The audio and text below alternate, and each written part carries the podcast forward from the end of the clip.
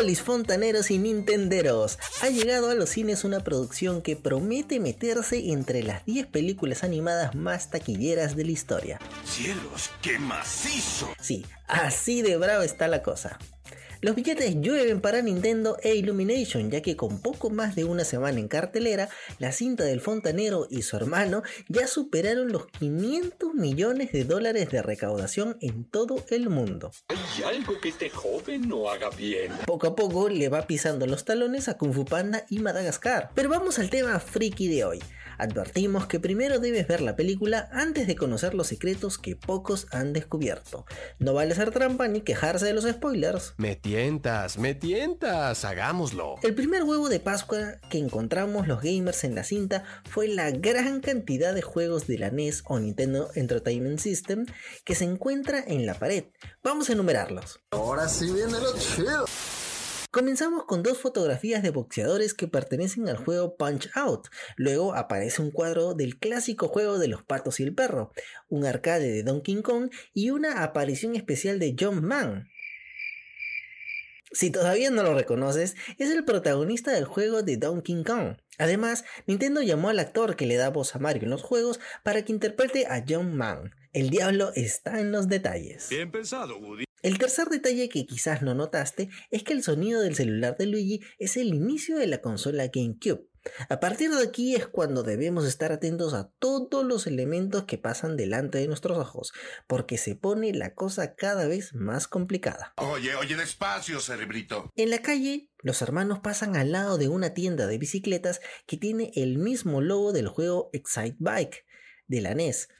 Pocos segundos más tarde comienza la épica escena en la que Mario y Luigi van dando saltos y esquivando obstáculos. Pues si todavía no lo notaste, todos los elementos de la escena calzan a la perfección con los del primer nivel del Super Mario Bros. de la misma consola. Qué buena onda. Y lo mejor llega al final. Mario cae del tubo como cuando terminas un nivel y en vez de llegar al castillo terminan su recorrido en un restaurante que lleva el nombre de Castle o castillo en inglés. Tranquilo, tampoco lo entendí a la primera. Posteriormente tenemos la escena más divertida de toda la película, cuando Mario y Luigi tienen que reparar las tuberías de una casa y se embarcan en una memorable escena con el perro y todos estábamos en plan... Ahí es cuando el dueño de la casa está leyendo una revista que lleva el nombre de Galaxy y tiene un planeta como portada, la cual es una referencia clara a la saga de Mario Galaxy. Ahora vamos con una pregunta. ¿Cuál crees que es el deporte favorito de Mario?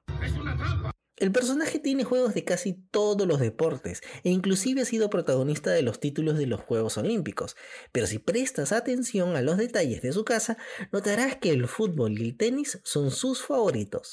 Eso no me lo esperaba. Tienen una foto enmarcada de Mario jugando tenis y un banderín de Italia con la pelota de fútbol.